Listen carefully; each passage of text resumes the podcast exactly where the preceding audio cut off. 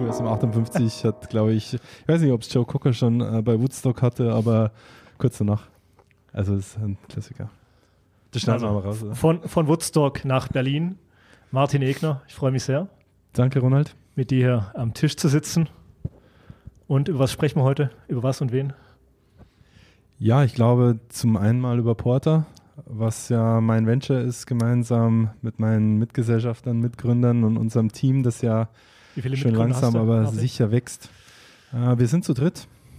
Äh, Oliver Dittmer kommt aus dem Immobilienbereich und äh, Henrik kommt aus dem Medien-, Vermarktungs- und Kommunikationsthema raus und äh, ja, dann ich.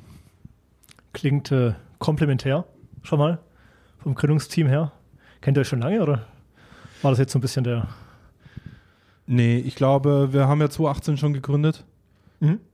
Dementsprechend, wir kannten uns unabhängig voneinander erstmal. Also ich kannte beide. Ähm, Hendrik und Olli kannte ich beide ungefähr zehn Jahre schon, bevor wir dann. Ist immer gut, wenn man einen schon ein bisschen länger kennt und dann gründet. Ja, ich glaube, das hat wie immer im Leben so seine Vor- und Nachteile, wie alles, ja. Ähm, aber bisher klappt es sehr gut und dementsprechend äh, nee, sind wir sehr glücklich auch. Und wie du es gerade gesagt hast, wir ergänzen uns, äh, denke ich, ganz gut, auch von unserem Background. Und äh, am Ende jetzt auch mit dem Aufbau des Teams. Ähm, man sieht natürlich, dass einfach gleiches Mindset und in die gleiche Richtung denken ähm, ganz, ganz wichtig ist äh, und auch nur so natürlich dann auch Kultur entstehen kann, die wir, die wir gerne entwickeln wollen. Jetzt sagst du, ihr habt gegründet vor fünf Jahren, 2018. Aktuell stehen wir wieder an so einem Gründungspunkt, glaube ich, oder meine ja. ich gehört zu haben. Ja, der Name Porter, der wurde beibehalten und doch leicht verändert. Ja, genau. Drumherum. genau, wir haben als Porter Hotels gestartet äh, in 2018, klar in der Zeit vor der Pandemie. Letztendlich waren aber die Markenwerte und die Überzeugung mit dem, was wir heute tun, mehr oder weniger deckungsgleich. Mhm. Ich glaube, es hat sich viel mehr in dieser, auch für uns als damals Startup, ähm, schwierigen Zeit, aber auch für die ganze Branche war es natürlich äh, eine große Herausforderung, einfach nochmal klarer herauskristallisiert, dass diese Überzeugung und diese Idee, die wir hatten, dass nämlich Räume und, und Orte wie Hotels, mhm. welche sind, dass die eine übergeordnete und größere Rolle spielen können, wenn es um Community geht, wenn es darum geht, Menschen zusammenzubringen und, und Plattformen des Austausches zu sein, als die reine Funktion. Mhm. Und letztendlich waren die letzten Jahre der, der Pandemie, insbesondere des Lockdowns, wo wir eben soziale Isolation mhm. so wahrgenommen haben und erlebt haben, alle von uns, wie noch nie zuvor, eine Art Katalysator, mhm. der diese Überzeugung und diese Werte, wofür Porter von Anfang an stehen sollte und auch steht, eben einfach nochmal bestärkt hat und glaube ich heute nochmal für, eine, für ein breites Publikum ähm, auch nochmal relevanter und, und, und, und ja, äh, klarer verständlich auch macht. Und es hat euch dazu gebracht, aus dem früheren Unternehmensnamen Porter Hotels das Hotel wegzustreichen. Ich kann dem ja folgen, wenn du es jetzt so gesagt hast. Ja. Katalysator.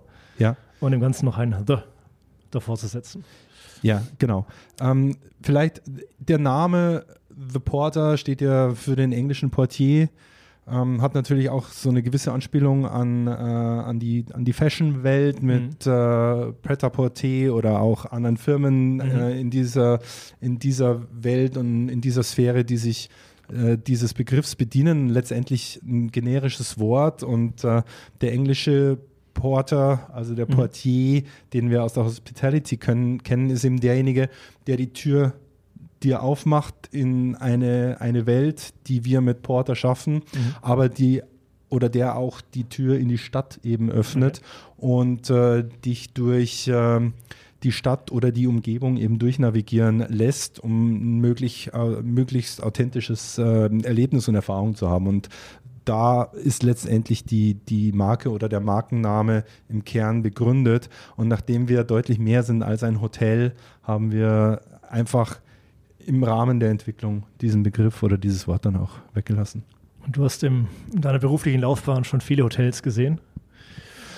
Ja, sicher und auch viele unterschiedliche Segmente. Ja. Ähm, ich bin relativ viel gereist, wie viele andere auch. Ähm, oftmals ist es ja auch so, dass man in unsere Industrie kommt oder in unsere Branche ähm, als Quereinsteiger. In meinem Fall war es so, dass ich immer in der Hotellerie gearbeitet habe, meistens auf oder fast ausschließlich auf, auf Head-Office-Ebene. Mhm. Ähm, bei Accor angefangen. Da hatten wir damals, als ich da gearbeitet habe, ähm, glaube ich, 380, 400 Hotels in Deutschland. Die habe ich nicht alle gesehen. Du hast vorher gemeint, dass sogar ein Rob Hornman, der jetzt letztens erst beim Hotel-Podcast dabei war. Genau. Mit ihm äh, Seite an Seite gearbeitet. Rob und ich, wir, wir saßen auf einem Flur. Ähm, Rob war damals für Sales und Marketing und Revenue okay. Management und so weiter im, im Rahmen von diesem Joint Venture mit, mit Dorint ähm, äh, verantwortlich. Ich war damals äh, Assistent für Andre Vici also praktisch mhm. äh, äh, Vorstandsassistent. Ähm, und äh, ja, war das genau, dein erster so Bezugspunkt zur Hotellerie und damals oder wie, was war davor? Ja. Weil das klingt auch schon nach einer sehr spannenden Position. Aber wie bist du da reingekommen? Die Position war super spannend. Wie bin ich reingekommen wie die Jungfrau zum Kinde? Ich hatte eigentlich gestartet im Bereich E-Commerce und Distrib Distribution. Und das war so, da wusste eigentlich keiner, was das so okay. richtig ist. Ja, also, also auch bei Accor schon. Ja. Genau, auch bei, bei Accor, ja. wir sprechen da 2.4, 2.5. Mhm. Ähm, Booking.com hatte gerade den Markteintritt in Deutschland genau. gemacht. Und das war natürlich spannend, weil da hat sich einiges entwickelt aus anderen mhm. Branchen. Die waren natürlich auch schon weiter als die Hotellerie, was Online-Vertrieb und eben E-Commerce anging. Und äh, das hatte mich extrem gereizt und so hatte es eigentlich mhm. gestartet. Mhm. Und äh, ja, Andre Vici suchte dann damals äh, jemanden, der strategische Projekte für ihn dann eben vorantreibt und, und vorbereitet. Und oder warst du dann so Mitte 30, äh, Mitte 20 gewesen sein? Oder? Mm, Mitte 20. Mitte 20, ja, okay. Genau. Vorher studiert und ich glaube, auf die, auf die Frage dann nochmal ursprünglich zurückzukommen, erster Kontaktpunkt oder Anhaltspunkt zur, zur Hotellerie, mich haben Hotels einfach immer fasziniert. Mhm. Ähm, schon von, von klein auf und äh, ich fand immer diesen Aspekt, also gerade bei den, bei den großen Grand Hotels extrem ja, bemerkenswert zu sehen, dass das eben Plattformen für soziale mhm. Interaktion mhm. sind, ja, dass das ähm, temporäres Zuhause ist von, von Menschen, ähm, von der Zielgruppe, zu der ich, wo ich herkomme ähm, und ich aufgewachsen bin, nicht dazu äh, mhm. gehört habe. Also wir haben nicht, wir sind nicht in Grand Hotels abgestiegen. Mhm. Ähm, aber das hat immer einen, ja, einen extremen Reiz und Interesse äh, in mir äh, ausgelöst. Und äh, von daher, das war eigentlich der erste Anhaltspunkt. Und dass ich dann später eher über strategische Rollen und äh, ich sag mal die Konzernhotellerie mhm. als auch dann in sehr wachstumsgetriebenen ähm, Lifestyle-Marken dann letztendlich selber meine Karriere gefunden habe, zumindest den ersten Teil, bevor ja, ja, ja. ich mich selbstständig gemacht habe und wir gegründet haben.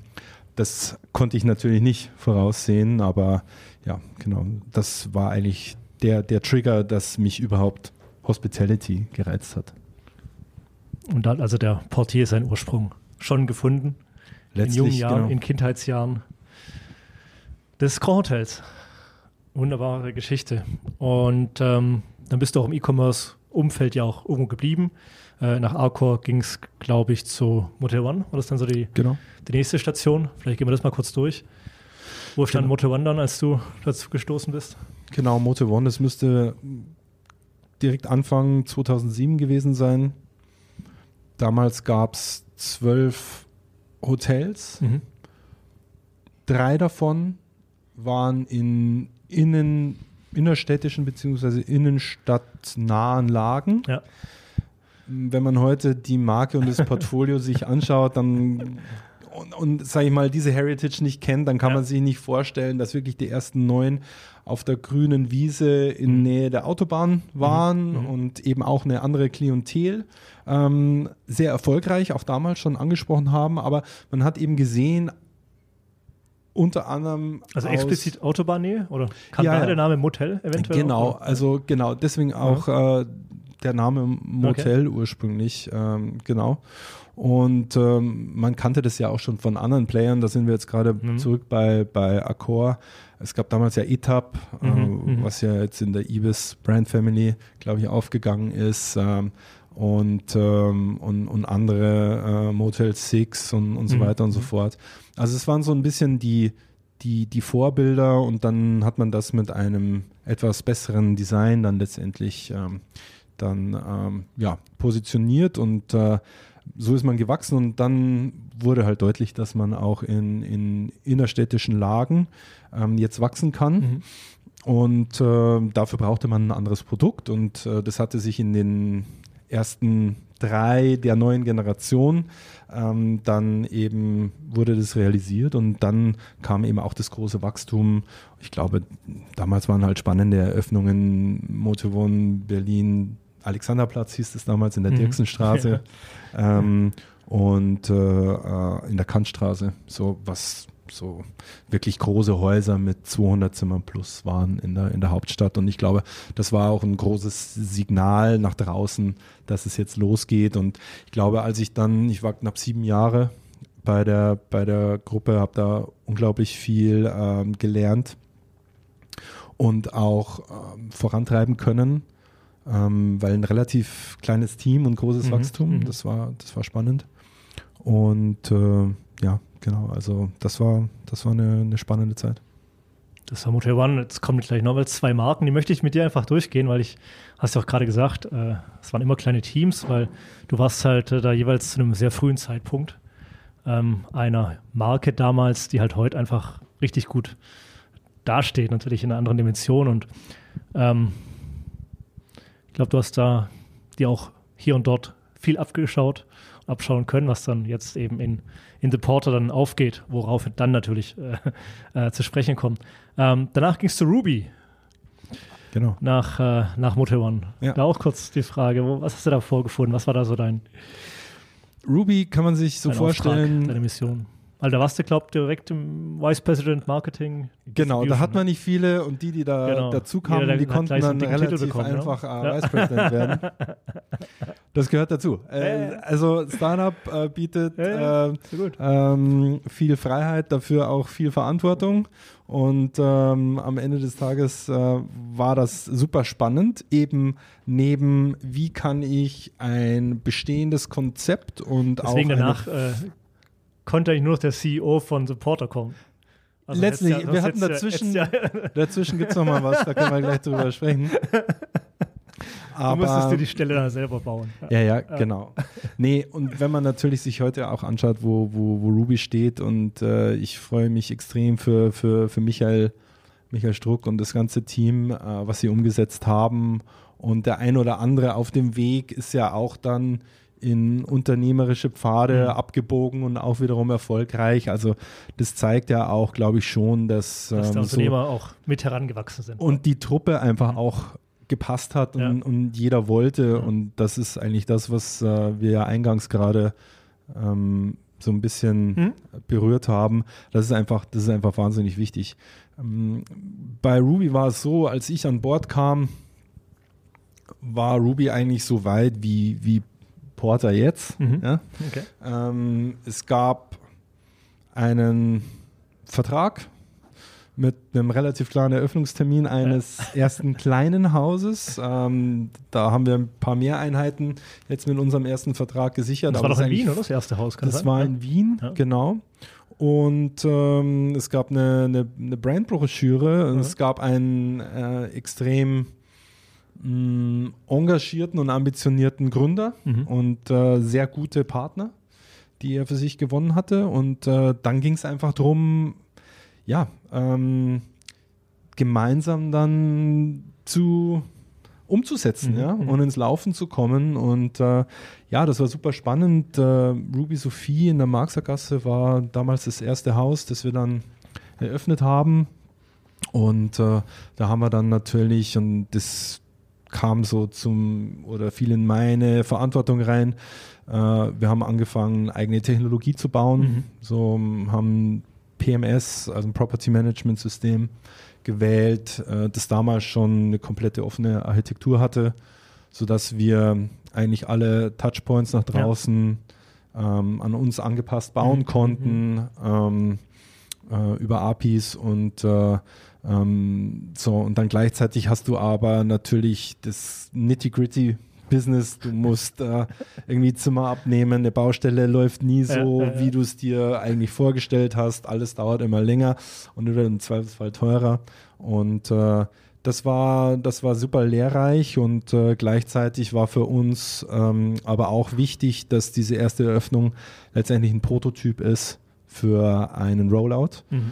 Ähm, das heißt, es musste die Marke als auch die ganzen Prozesse von Anfang an so aufgebaut ja, werden, ja. dass du wirklich skalierbar bist. Und äh, ja, klar, ich meine, das sind natürlich Dinge und Erfahrungen, die einem helfen, wenn man dann selber ein ähnliches skalierbares Produkt und Konzept aufbaut. Und dann ging es noch zu Designhotels und da hast du das Portfolio, glaube ich, verantwortet, ne? das Development. Genau. Da habe ich um niemanden zu nahe treten zu wollen, der vorgenannten, aber sicherlich die schönsten Hotels äh, äh, kennengelernt, ja, um auf diese Frage nochmal zurückzukommen, die du gestellt hast. Ähm, genau, bei Designhotels ähm, bin ich so ein bisschen aus diesem Tech und Vertrieb und E-Commerce und IT-Thema äh, rausgegangen und äh, habe das Development verantwortet mhm. in, in Europa und offiziell gehörte da noch Mittlerer Osten und Afrika dazu. Da hat sich nicht so viel gespielt, aber Europa war immer ein sehr, sehr wichtiger Markt für, für Designhotels als globale Brand. Und ähm, genau, war letztendlich dort dafür verantwortlich, das Portfolio, was halt den Hauptmarktwert mhm. bzw. Markenwert einer, einer, einer Kooperation, mhm. einer Plattform bildet, eben ähm, ja, entlang der Selektionskriterien mhm von Designhotels weiterentwickeln zu können, sich mit äh, Hoteliers, mit Eigentümern auszutauschen. Und ich denke, da half halt schon ganz stark, dass ich halt in der Vergangenheit auch, sag ich mal, die relevanten Themen, gerade was so Vermarktung, Vertrieb, Kommunikation äh, etc., ähm, auch operativ verantwortet mhm, hatte, mhm.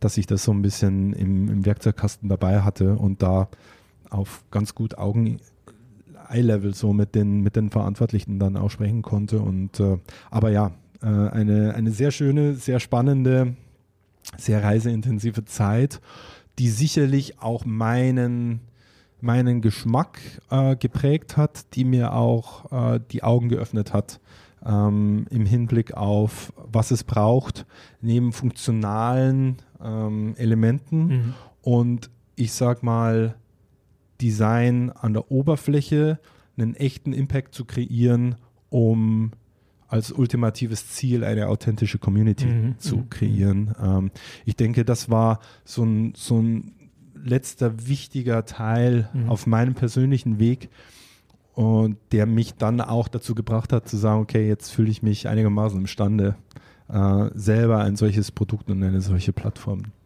an, anzufangen zu bauen. Und das war immer schon ein Traum oder wann kam der auf, mal selbst ein solches Produkt zu lancieren? Ich glaube, ich war immer sehr unternehmerisch in meinem Denken geprägt. Ich komme aus keiner Unternehmerfamilie. Ähm, dementsprechend ist es immer ein, sag ich mal, ein gewiss, eine gewisse Hürde, mhm.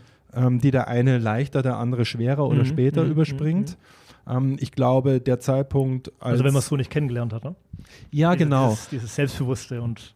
Genau, was, und was, dieses. Was selber einfach machen zu können. Ne? Einfach machen zu können, auf der einen Seite. zu scheitern. Etc. Auf der anderen Seite, genau, aber auch die Bereitschaft zu haben, genau. zu scheitern ja, ja. und zu akzeptieren, dass das passieren kann ja, und dass es nicht das Schlimmste ist, was einem mhm. im Leben passieren kann. Mhm. Bei weitem nicht. Mhm. In Deutschland ist es halt landläufig Alles oftmals noch, so noch, noch mal schwieriger, ja klar. So, ähm, aber am Ende ähm, glaube ich, waren das eben diese Komponenten, die mir dann einfach ein gutes Gefühl gegeben haben und dann letztendlich die richtigen aber Leute, mit das, denen man es Den Habitus macht. hast du gehabt. Da hast du jetzt nicht irgendwie noch ja, also, Einfluss gehabt irgendwie von, von einem entfernten Verwandten oder einem Umfeld, der okay. dich dann zum Unternehmer auch mitgemacht hat, oder? Ja, ja, ich glaube Mentoren, ja. Ich habe jetzt keinen. Äh, ich meine, spätestens waren es dann natürlich das Arco-Umfeld etc., was wir gerade Genau, aber sind. genau, ich hatte keinen einen individuellen, mhm. äh, wo ich sage, der war mein oder die war mein Hauptmentor oder Mentorin. Ähm, aber ja, ich war immer grundsätzlich mal Performance getrieben. Mhm. Und ähm, letztendlich war mir waren mir die Ergebnisse, und das gehört ja auch zum unternehmerischen Denken mhm. dazu, mhm. ja, dass du am Ende die Dinge ja tust, um Ziele zu mhm. erreichen. Mhm. Und die können kommerzieller Natur sein, ähm, aber auch anderer. Äh, am Ende möchtest du vorankommen und eben jetzt auch nicht nur für dich individuell, sondern das Unternehmen nach vorne bringen. Ja. Und äh, das ist auch nicht immer leicht, logischerweise, weil insbesondere in gewachsenen, vielleicht auch starreren Strukturen ich meine, wir sprechen heute alle von New Work. Ich komme aus einer Generation und du genauso. Jetzt sind wir nicht so richtig alt, mhm. so mittelalt. Mhm. mhm. ähm, also ich bin Anfang 40. Mhm. Wir kennen von unserer, aus unserer eigenen Erfahrung einfach klassische Organigramme, ja, klassische noch, ja. FaceTime, ja, äh, klassische Strukturen, wo mhm. teilweise auch Seniorität vielleicht mhm. das ein oder andere Mal über Inhalt gewinnt. Mhm. Das ist nun mal so, das ist auch nicht immer schlecht, meines mhm. Erachtens, mhm. auch sowas mal kennenzulernen, weil das sind einfach Herausforderungen und die hat man im Leben. Das werden alle Generationen mhm. so mitbekommen und, und merken. Aber ähm, ja, ich glaube, irgendwann musst du einfach die Entscheidung treffen, wenn ich das, was ich wirklich als Vision sehe, ähm, umsetzen möchte, dann muss ich es einfach selber tun. Mhm. Und ähm, der Moment war dann da und wie gesagt, mit den richtigen Menschen an der Seite, das war mir ganz wichtig, wenn ich diesen Schritt tue. Und das hatte ich, den, das Gefühl hatte ich zu dem Zeitpunkt. Dann, dann sollte man es einfach tun.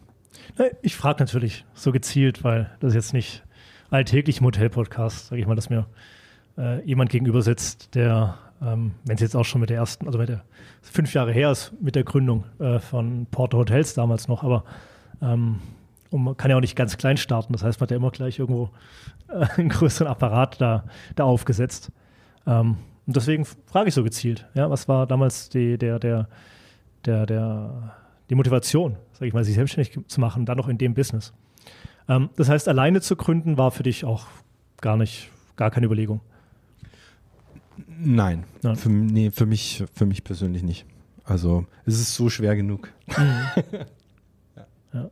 Gut, und du kannst deine, deine Mitgesellschafter ja schon auch da eine, eine Weile, und wie gesagt, hast du ja vorher gesagt, kann von Vorteil, kann von Nachteil sein.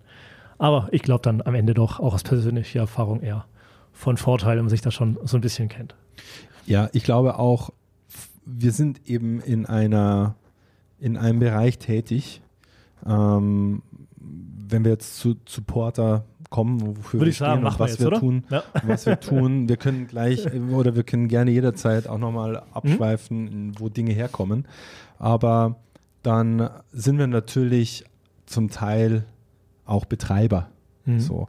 Und als Betreiber musst du natürlich Eigentümer von dir überzeugen, dass die einen langfristigen Vertrag mit dir unterschreiben.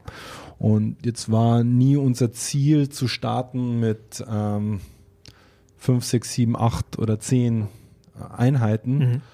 sondern von Anfang an zu zeigen, dass dieses Konzept, das wir verfolgen, skaliert funktioniert und auch der erste Prototyp eine gewisse Größe und ein gewisses Volumen benötigt. Mhm. Und dementsprechend hast du es als Alleinkämpfer und das hat auch logischerweise Kapitalgründe mhm. mhm. extrem schwierig, mhm. beziehungsweise es ist fast unmöglich, äh, dort ins Laufen zu kommen. Und da war sicherlich von Anfang an das Netzwerk auch äh, von, äh, von Oliver als mein Mitgründer ähm, sehr positiv. Am Ende musst du dann immer selber durch die Tür gehen, mhm. ja, die geöffnet wird. Und das ist schwer genug. Ähm, und vielleicht, oder das, begründet natürlich auch, warum es dann teilweise eben länger dauert, ähm, in, ähm, in dieser Branche dann Fuß zu fassen. Ähm, wir hatten in der Zwischenzeit, ähm, also wir sind 2018 gestartet mit einem konkreten Projekt in, Leip äh, in Berlin, mhm. so in einer, in einer Top-Lage. Und wir waren uns mit dem Eigentümer einig und äh, hatten knappes Eigentümer, der damals schon ein Hotel betrieben hatte, oder? Nein, das war das ein Bestandsgebäude, okay. ähm, das ähm, in eine Projektentwicklung gehen sollte.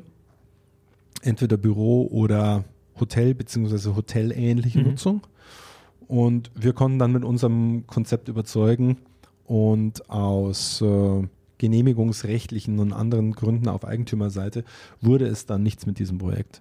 Und du startest dann, du gründest, mhm. äh, du hast ein konkretes Projekt, so, ähm, dann gehst du plötzlich leer aus, obwohl man damit gerechnet hat und alles gut ausgeschaut mhm. hat. Mhm. So, dann ist im Nu sind in unserer Welt zwölf Monate vorbei. So, mhm. dann bist du nicht mehr in 2018, sondern bist du in 2019. Dann waren wir in dieser Zeit in einem extrem bullischen Markt. Mhm. Das heißt, alle Betreiber mhm. wollten stark wachsen. Pachten wurden immer höher. Ja. Und die Eigentümer konnten sich rauspicken, mit wem sie es denn gerne machen wollten. Und dann bist du halt ganz oft zweiter oder dritter Sieger. Mhm, mhm, Einfach weil du nicht so eine große oder so eine gute Bonität hast zum, zum, zum Start. Und ich glaube, das kennen alle Betreiber, diese, diese Herausforderung, die es einfach, die es einfach schwer macht. Und ähm, naja, dann ähm, findet man doch etwas so und äh, mit harten Cold mhm. Calls und, und viel, viel Aktivität. Ja. Und ähm, dann haben wir äh, in 2019 ein Projekt gesichert äh, mit damals 140 Einheiten. Dann ähm, war Jahreswechsel und was dann mhm. passiert ist, mhm. äh, Anfang 2020 wissen wir. Mhm. Wir haben trotzdem den Vertrag unterschrieben. Der Vertrag ist geplatzt, weil keine Finanzierung okay. es mehr gab. Ja.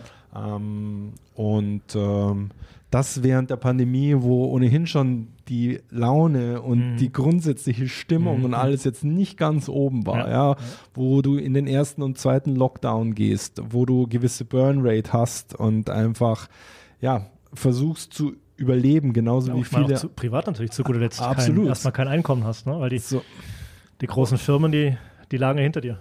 genau. Und ähm, wie gesagt, Projekt gewonnen, Aha. Projekt zerronnen und dann ja. darfst du halt nicht aufhören, ähm, weiterzulaufen. Und äh, so haben wir dann ein weiteres Projekt ähm, für uns dann, nachdem wir an dem anderen mindestens 18 Monate praktisch für umsonst gearbeitet mhm. haben. Also umsonst, was den Income aus, ja, ja. Äh, angeht, nicht unser, unsere Kostenstruktur. Ähm, sind wir weitergelaufen und haben zum Glück einen Ersatz gefunden und es ist ähm, dieses wunderschöne, auf das wir uns sehr freuen, Projekt in Leipzig, ähm, mit dem wir November, Dezember dieses Jahres live gehen werden, sodass The Porter dann zum ersten Mal auch physisch erlebbar ist. Stark. Zurückgekämpft. Ihr seid zurück. Ja. 2023 geht's noch los. Ja. Super. Schon mal eine schöne Geschichte. Bis dato. Genau. Das heißt, ihr steht da gerade, ähm, ist ja jetzt wieder, sage ich mal, ein paar Monate vor offiziellem Start. Dann gefühlt das dritte Mal, ja? Genau. ja, genau. Und was, ähm, was gibt es noch zu tun? Ja, vieles. Äh, wir finalisieren gerade die, die Website für einen für Launch. Ähm, da rechnen wir mit Ende März dazu. Wir sprechen gerade Anfang März mhm. miteinander. Schau doch mal, nicht, ne? äh, wann du, wann du ähm, Zeitnah, veröffentlichst, Zeitnah. aber genau, werden wir die Website lancieren, dann wird die App Richtung April, Mai kommen. Mhm. Und ähm, dann geht es in die heiße Pre-Opening-Phase, dann auch lokal mit äh, B2B-Ansprache und Vertrieb, äh, kompletten Setup, dann auch von der ersten Property. Äh, wir arbeiten parallel auch an einer zweiten äh, außerhalb Deutschlands, wo wir das Thema Vacation äh, okay. dann nochmal stärker spielen werden. Und äh, ja, dementsprechend zu tun gibt es wahnsinnig viel. Dann das ganze Thema Recruitment natürlich, mhm. äh, ganz, ganz wichtig. Äh, wir sind gerade dabei, das FB-Konzept zu finalisieren. Haben da auch äh, einen absoluten großartigen äh, ähm, Teammember dafür gewinnen können. Und ähm, ja, also die Arbeit wird uns nicht ausgehen bis Ende des Jahres. Und wie du sagst, parallel schon, schon äh, die erste Location im, im Ausland. Äh, wir sind gespannt. Komme ich dann halt nochmal zum Hotel-Podcast, ja. dann Treffpunkt vielleicht in Leipzig. Ähm, hat einer von euch äh, mit Gesellschaftern irgendwie seinen Lebensmittelpunkt in Leipzig oder Umgebung oder war Leipzig jetzt einfach äh, als Stadt gewählt worden, weil es da ein schönes Objekt gab für euch, ein passendes? Genau, das ist, war wirklich geschuldet diesem Thema, mhm. ähm, dass wir, wir haben uns andere Standorte auch angeschaut. Ähm, wir hatten da einen Projektentwickler, wo wir das Gefühl hatten, dass der das, was wir da vorhaben, versteht und ähm, wir einen großen Mehrwert für die gesamte Quartiersentwicklung, mhm. die dort stattfindet, beitragen können über das, wofür The Porter steht. Und ähm, zum anderen sind wir in einem in einem in einer Nachbarschaft von Leipzig, ähm, die einfach sehr sehr kreativ ist ähm, und ein ganz spannendes Umfeld äh, bietet, nämlich in Leipzig Plagwitz. Ähm, wir haben da die die alte Baumwollspinnerei, ein großes äh, Kunst- und Kulturareal. Mhm mit vielen Künstlergalerien und äh, Ausstellungen und äh, das in der Gesamtkonstellation mit so einer aufstrebenden Stadt in einem aufstrebenden Viertel für eine neue, für eine neue Hospitality-Brand. Ähm, da fanden wir haben einen sehr schönen Fit. Inspiring places to stay, work and Revive heißt es, glaube ich. Jetzt kommen wir endlich zum Kern. Jetzt kommen wir zum Kern. Und was machen die denn jetzt was, eigentlich was, mit diesem naja, Reporter? Du, wir, wir, wir, der Kreis wird ja allmählich enger. Ne? Leipzig und äh, Neighborhood, mhm. was es da so gibt und so weiter. Ne? Und Betreiber, äh, Entwickler, der verstanden hat, was, was ihr da vorhabt mit Supporter. Lasst uns äh, uns dem Kern ganz nah. Ich finde es super, die Herleitung. Also vom. Vom äh, Schnuppern im Unternehmertum bis 80 Prozent haben abgeschaltet zwar schon, aber jetzt kommen wir zum Kern. naja. Quatsch. Äh, ja, was kannst du schon so ein bisschen zur, zur Größe sagen? Wie viele nennt ihr das dann? Zimmer, nennt ihr es Studios, nennt ihr es Apartments? Das Genau, äh, Wohneinheiten, äh, Studios und Apartments, wie auch immer man das nennen möchte. Letztendlich ähm, geht es ums Thema temporäres Wohnen. Mhm äh, von einer Nacht bis sechs Monate. Okay. Ähm, da haben wir knapp 80 Einheiten mhm. von, alle ausgestattet mit eigener Kitchenette, sodass man auch wirklich einen längeren Aufenthalt auch irgendwie darstellen kann. Wobei wir davon ausgehen, dass ähm, die meisten Nutzer und Gäste ähm, die Küche sehr, äh, also äh, nur punktuell nutzen mhm. werden. Mhm. Ähm, weil wir im Erdgeschoss ähm, ein eigenes Café beziehungsweise Coffeeshop mit einer Tagesbar, mit einer smarten Tagesgastronomie auch haben, okay. mit einem kleinen Food Market, ähm, mit einer kleinen Retailfläche, ähm, wo sowohl Marken, mit denen wir Kollaborationen haben, diese Fläche als Showroom nutzen können, wo wir auch unsere eigene Kollektion von The Porter dementsprechend dann auch verkaufen, mhm. stationär. Mhm. Es wird auch einen Online-Shop geben, einfach auch um diese, diese Brand Experience entsprechend zu, zu verlängern auf allen, auf allen Kanälen. Und äh, dann haben wir noch so, ich sage mal, halböffentliche Flächen. Gastronomie und Retail sind natürlich für alle äh, frei zugänglich. Das sind auch so die Eingangstore und die Attraktionspunkte für die, für die Nachbarschaft. Mhm für die Leipziger jetzt in diesem äh, konkreten äh, ersten Fall. Und dann haben wir diese halböffentlichen Bereiche äh, im ersten Stock. Bei diesem Gebäude ist es so, dass wir einen dedizierten eigenen Coworking Space haben, ähm, dass wir ein Yoga-Studio haben, ein Gym haben und eine cool. Äh, private Dachterrasse.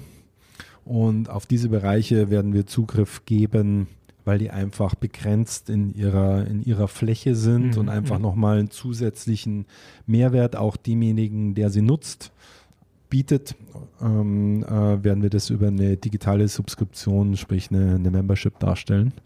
Das heißt, alle. Also auch für die Leipziger an sich.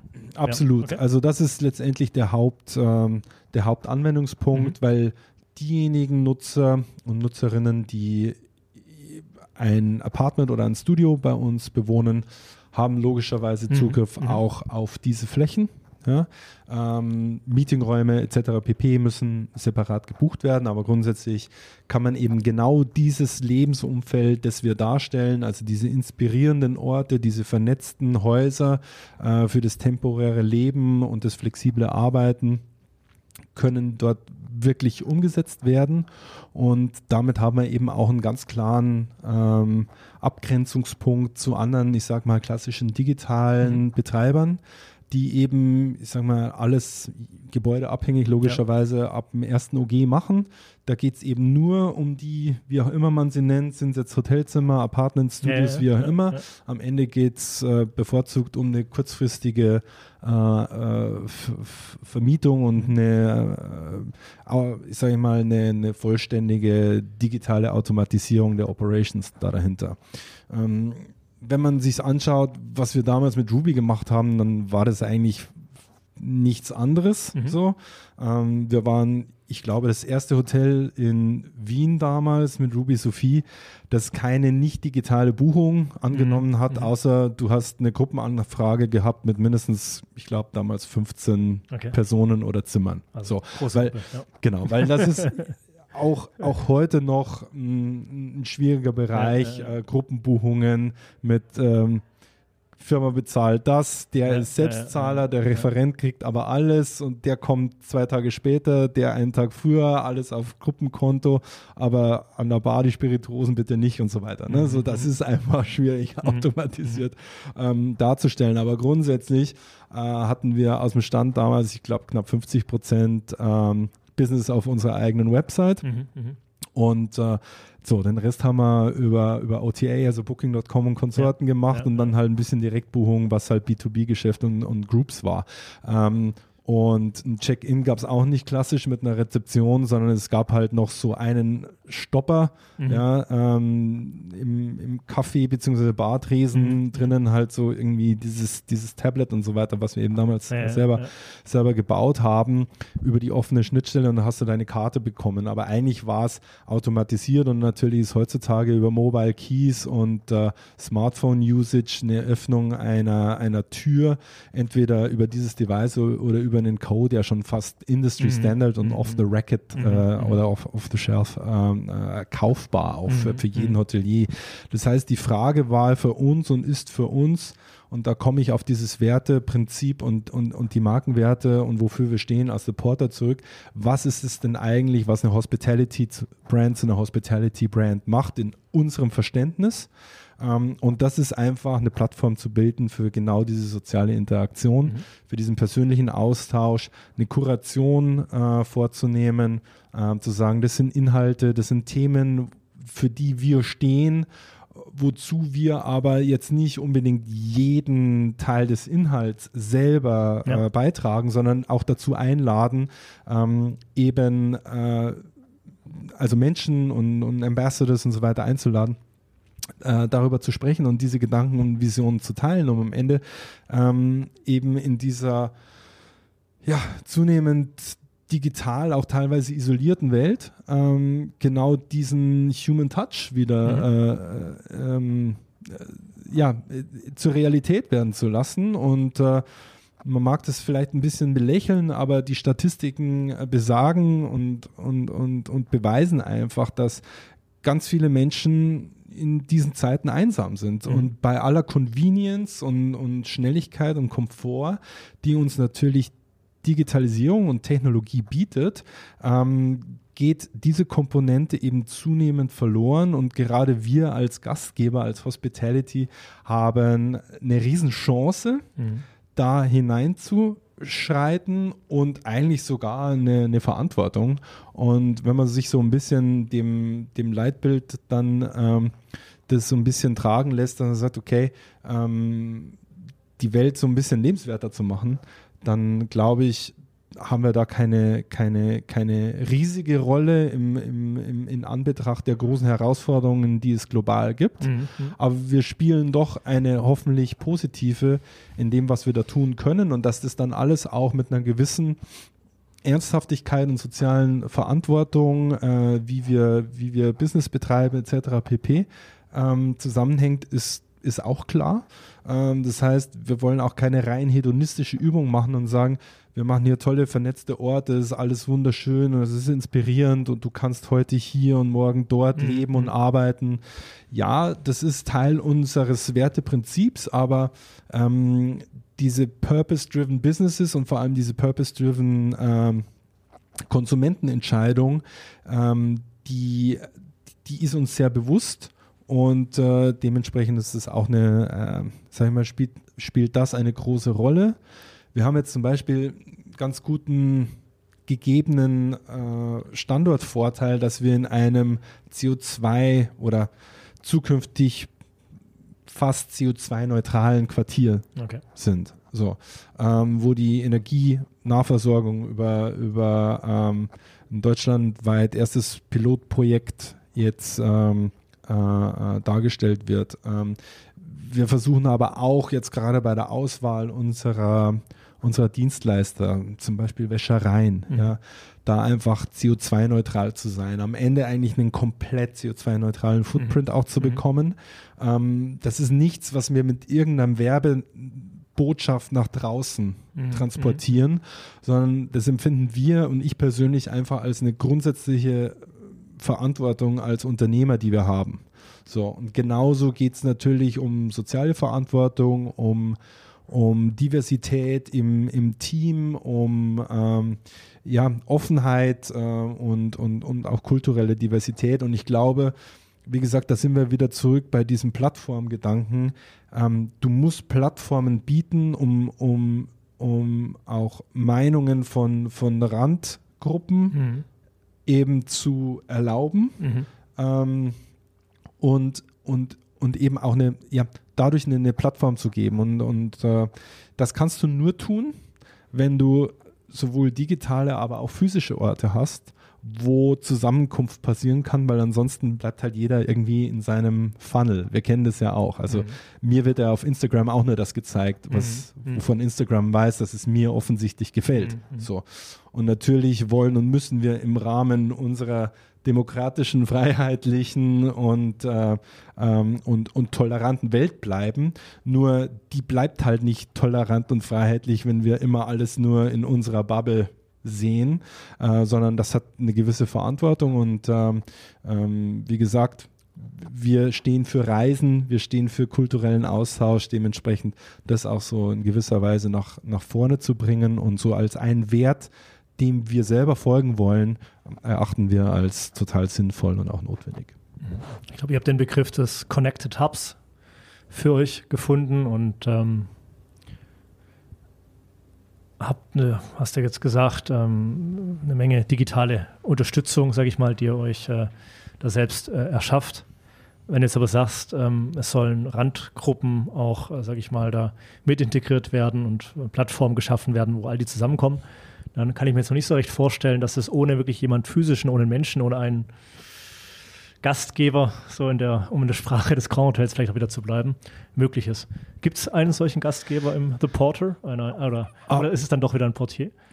Abs ja absolut, ja? es, es, sind keine klassischen Portiers, ja. Ähm, aber, aber ja, absolut. Ähm, das kann nicht nur durch digitale äh, Systeme funktionieren.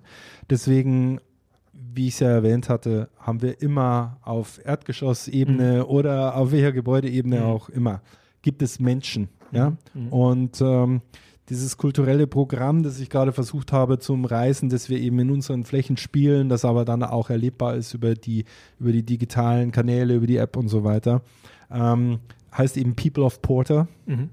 Und für uns sind die People of Porter diejenigen, denen wir. Also zwischen Gast und Nachbarschaft stehen. People of Porter. Genau, aber am Ende, am ja. Ende des Tages sind unsere Mitarbeiter genauso mhm. People mhm. of Porter, mhm. weil die diejenigen sind, die dir die Erfahrung geben, ja, wenn du zu uns kommst. Ja. ja? Ähm, und äh, das ist auch im Hinblick auf die Herausforderung, dass man natürlich attraktiv sein möchte und gerade wir als, als junge Marke mhm. haben da natürlich eine besondere Herausforderung, Forderung, weil wir natürlich auch für viele für noch nichts stehen. Ja. ja und so. Und ähm, deswegen ist für uns ganz wichtig, wenn es um Technologie geht, dass die letztendlich immer nur ein Enabler ist. Mhm. Ähm, in letztendlich dreierlei Dingen. Das erste ist, sie erlaubt uns Automatisierung von Prozessen. Dadurch können wir effizienter mhm. sein, können höhere Margen oder attraktivere Margen generieren und dadurch einen attraktiven Preis äh, an, unsere, an unsere Nutzer äh, weitergeben und haben ein risikoärmeres Betriebssystemmodell äh, und, und, mhm. und, und, und Business Case. Das zweite ist, wenn wir diese ganzen Back-of-House-Prozesse, die keine Hospitality sind, sondern Logistik, hat mhm. mal jemand gesagt, mhm. fand ich sehr passend. Ähm, wenn wir unsere Mitarbeiter davon befreien, mhm. weil das im Hintergrund passiert oder der Gast beziehungsweise der Nutzer, die Nutzerin das übernimmt über smarte Technologie, mhm, mhm. dann ist Zeit, dass mhm. du den Gästen und den Menschen in die Augen schaust. Mhm. Und dann passiert auch zwischen der Marke, weil die Marke kommuniziert nie. Also wie soll eine Marke kommunizieren? Das ist ein, das ist ein Plakat, das glaube ich mhm. oder nicht. Mhm. Die, die Wahrheit liegt immer dann vor Ort, was da passiert.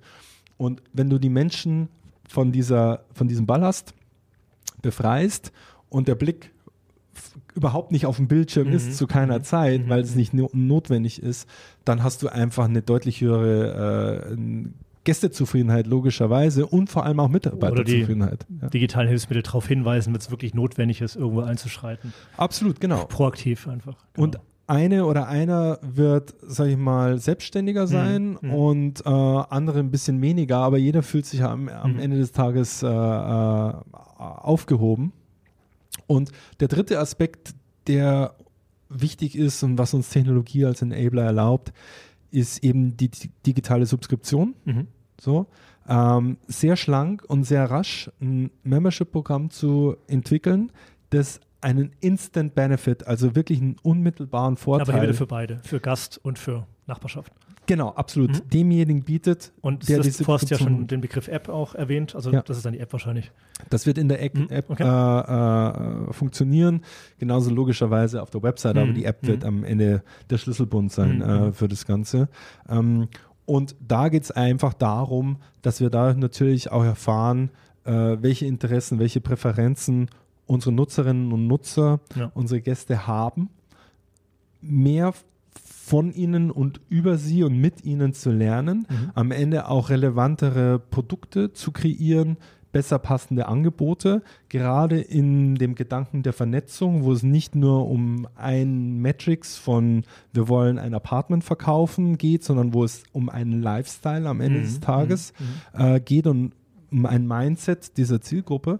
Ähm, und ich bin fest davon überzeugt, dass das ein Modell sein kann, ähm, das, sage ich mal, ähm, wegweisend äh, ist oder zumindest das Potenzial daf dafür hat, wie Loyalty auf Dauer in der Hotellerie und mhm. vielleicht auch in der Reiseindustrie insgesamt funktioniert, weil am Ende ist es ja so, dass heutzutage Loyalty so funktioniert, du kommst 30 Mal zu mir und dann gebe ich dir irgendeinen Vorteil, nachdem mhm. du niemals mhm. gefragt hast. Mhm weil einfach die Kundenintelligenz und ähm, die bidirektionale Interaktion überhaupt nicht stattfindet. Mhm.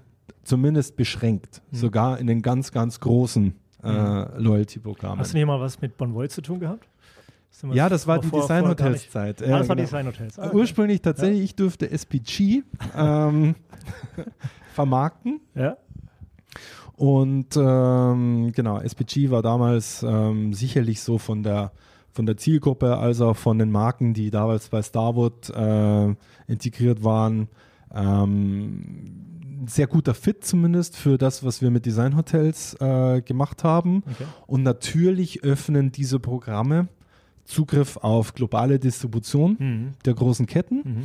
Ähm, aber am Ende des Tages ist doch die Vorstellung, dass wir in der Hospitality äh, zu einem Punkt kommen, wo Menschen und Kunden, weil wir unmittelbaren Vorteil bieten, uns dauerhaft äh, Geld bezahlen mhm. und, und, Umsatz generieren über eine Membership im Vergleich zu, ich warte auf meinen 14-tägigen Pickup, ja, wie es so schön heißt, weil davor weiß ich eigentlich noch gar nicht so wirklich, wie ich mein, meinen Monat abschließen ja, ja, werde. Ja, ähm, ich glaube, dieses am leichtesten verderbliche Gut äh, eines Hotelzimmers oder eines Service Apartments oder wie auch immer, da wurde ganz oft äh, drüber gesprochen, aber das ist nun mal so. Und wir revolvieren immer wieder dieses gleiche Thema Und ja, es ist immer schwierig und herausfordernd, einen Paradigmen-Shift anzustoßen und das wird man auch alleine nicht schaffen. Mhm. Aber ich glaube, insbesondere wenn du ein, eine kundenorientierte Marke äh, bist und einen Plattformgedanken verfolgst, ähm, jenseits der, der reinen Einheiten äh, im, im Betrieb, dann, dann ist es ganz wichtig, also eine, eine, zukünftige Kommerzialisierung zu finden. Und ab dem Punkt, glaube ich, fängt man dann auch wirklich an, sich nachhaltig unabhängiger von Drittvermittlern und anderen mhm. zu machen. Ich freue mich richtig, dass ihr jetzt so, so geradeaus einfach Vollgas geben könnt. Jetzt erstmal doch keine Pandemie mehr im Wege steht. Oder, Hoffentlich, oder, we don't know. Aber, oder, oder, oder sonst ja, was. Dann ja. hat, haben wir auch spätestens dann, glaube ich, einen anderen Umgang äh, damit ja. oder mit einer solchen. Ähm, kann ein Unternehmer, mh, hm, wie du jetzt, der in dem Business unterwegs ist, hat er immer schon so einen Traum, wo er sagt, in so und so vielen Jahren stelle ich mir The Porter so und so vor? Das ist meine Vision oder, oder wenn man die hat, tut man die eher nicht kund? Ich glaube, am Ende, was wir mit The Porter umsetzen. Oder was haben deine damaligen Chefs denn so damals gesagt? Was hat er Müller bei, bei, beim Hotel One gesagt? Wie viele ich wollte glaub, mal alle, alle Autobahnen komplettieren. nee, ich glaube, es ist ja, es ist immer gut, bevor man über einen Dritten spricht, mhm. äh, ähm, bei der eigenen Nase anzufangen.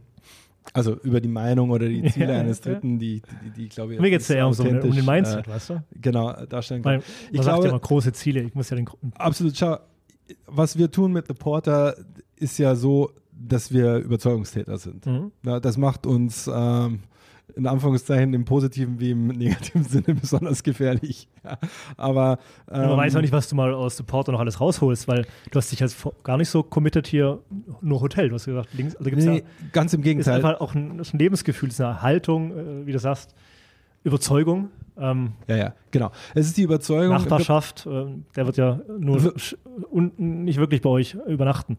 Derjenige aus der Nachbarschaft und trotzdem halt ein The Porter-Fan sein und werden.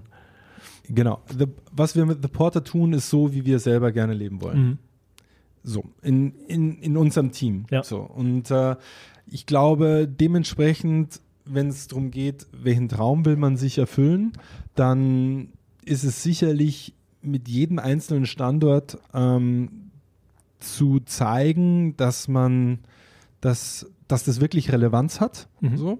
Ähm, und man einfach möglichst vielen Menschen und Nutzern und Nutzerinnen die Möglichkeit gibt, eben diesen, diesen Lifestyle auch tatsächlich zu, zu leben. Ich meine, wir sind gerade, ähm, das, das ist eine, eine echte Evolution und diese viel zitierte Zeitenwende erleben wir ja auch in unseren, in unseren eigenen individuellen Lebensrealitäten. Mhm. Dass Millionen zig Millionen von äh, Arbeitnehmerinnen, Arbeitnehmern, die die Freiheit haben, zu arbeiten von wo und wie sie möchten, mhm. ist ja, das ist ja eine unglaubliche Revolution, die da gerade vonstatten geht. Und die führt zu extrem großem Potenzial und zu sehr großen Herausforderungen. Und letztlich ein Teil dieses, dieses, dieses Lösungsportfolios sein zu können und diese Art des Lebens zu demokratisieren. Und vielleicht ist das eine ganz gute Analogie zu Motor One. Am Ende haben wir mit Motor One, also mit mir, ich war da mit dabei und dürfte in bescheidenem Ausmaß dazu, in meiner Verantwortung dazu beitragen. Aber tatsächlich, was die Marke gemacht hat, war, dass sie gutes Design über einen attraktiven Preispunkt und nicht nur Design, sondern auch hohe Qualität in mhm. den elementaren Bereichen äh, zu demokratisieren. Mhm. Und wenn man ein, sage ich mal, Premium-Produkt oder Lifestyle äh, hat und es schafft, das über Kostenvorteile, und das ist jetzt die ganz rationale mhm. Betrachtung, über Kostenvorteile und deswegen Technologie ähm, als wichtiger Faktor zu demokratisieren, dann ist das Wachstumspotenzial natürlich extrem groß mhm. und dann schaut man sich mal nochmal den Markt an, ähm, wer in Zukunft sozusagen in Be Bezug auf die Zielgruppen, wer denn reisen wird und, und äh, wer den größten Anteil mhm. der Workforce global mhm. ausmacht, wer die Entscheidungsträger auch der Zukunft sein werden. Ja. Das sind nun mal jetzt dann wir, die mhm. gerade noch eben so Millennials mhm. und die Gen Z. Mhm. So, da mhm. geht die Reise einfach hin. Die werden die absolute Mehrheit, ich glaube bis 2030 70 Prozent des Nachfragemarktes äh, ausmachen und gleichzeitig haben wir am Angebotsmarkt jetzt in Deutschland zum Beispiel gerade mal 5% ähm, an Playern, die entweder in einem digitalen Operations-Modell mhm. sind im Bezug auf, auf Hotel oder Hospitality, mhm. beziehungsweise Coworking, Membership Clubs ja. etc. pp. Okay. So, und in diesem Umfeld Büro, also klassisches Arbeiten, ist das Missverhältnis ja noch größer, mhm. mhm. weil letztendlich ein Produkt der letzten Jahrzehnte, das sich oberflächlich vielleicht etwas entwickelt hat, aber im Grunde mhm. nicht wirklich, jetzt ein echtes Problem hat ähm, und natürlich damit konfrontiert ist, dass Büroflächen-Nachfragen sinken und vor allem auch qualitative Anforderungen an eben Orte, an Flächen, an Gebäude, an Quartiere sich komplett verändern mhm. mhm. und nicht nur punktuell, sondern dass eine globale Entwicklung ist. Und gerade vor diesem Hintergrund sind wir mit The Porter und deswegen sind, deswegen sind wir kein Hotelbetreiber und keine Hotelmarke, sondern wir sind eine Plattform, die über Aktivierung genau diese Orte, diese Quartiere, diese Gebäude aktiviert, an diese Zielgruppe positioniert, weil wir eben den digitalen Touchpoint haben, weil wir physische Flächen haben, weil wir das temporäre Wohnen bieten, mhm. wo Unternehmen einen direkten, unmittelbaren Vorteil haben, wenn sie in eine Bürofläche ziehen oder eine Bürofläche beziehen, sich dafür entscheiden, ähm, wo in dem Gebäude oder in unmittelbarer Umgebung eben sich auch ein, ein Deporter befindet, weil ich meine MitarbeiterInnen ähm, eben temporär unterbringen kann. Ja. Wir sprechen hier oft von den Top-Standorten, wo Wohnraum entweder nicht vorhanden war, ist oder, oder nur sehr, sehr schwer mhm. bezahlbar. Mhm. Wir sprechen von Unternehmen, die agil arbeiten, die mit Projektteams unterwegs sind, Flexibilität brauchen. Und wir sprechen eben auch von dem Individuum, mhm. von der Mitarbeitenden, von dem Mitarbeiter, der oder die überzeugt werden soll und die einfach ein ausgeglichenes Leben auch suchen. Mhm. Ja, nicht nur das etwas höhere Gehalt, sondern eben auch den Sinn äh, suchen und sagen, okay, ähm, was macht das denn mit mir, wenn ich diesen Standort jetzt wechsle ja. für Firma A, B oder C? Mhm. Und am Ende des Tages ist diese Makro-Herausforderung War of Talent sicherlich eine, die uns zusätzlichen Wind in, mhm. die, in die Segel gibt.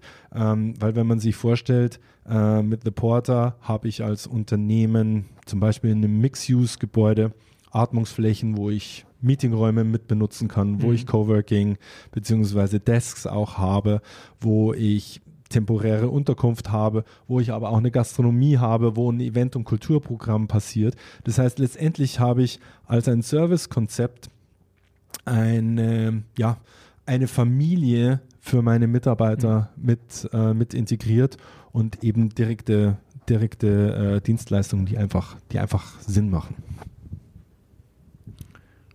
Aus, ausgezeichnet, ich freue mich wenn es dann, wenn es losgeht. Dann komme ich in Leipzig, Wir uns auch, ja. Leipzig vorbei. ähm, so große Bauchschmerzen, was, wo können die jetzt gerade zum jetzigen Zeitpunkt herkommen im Leben des Unternehmers? Ja, also ich glaube, die, die größten Herausforderungen sind immer in der Execution. Mhm. Das erste Haus ja. gut an, äh, ans Netz zu, zu ja. bekommen ähm, möglichst schnell die Kinderkrankheiten zu erkennen mhm. ähm, und dann nachzujustieren, die richtigen äh, Menschen zu bekommen mhm. ähm, für unser Team.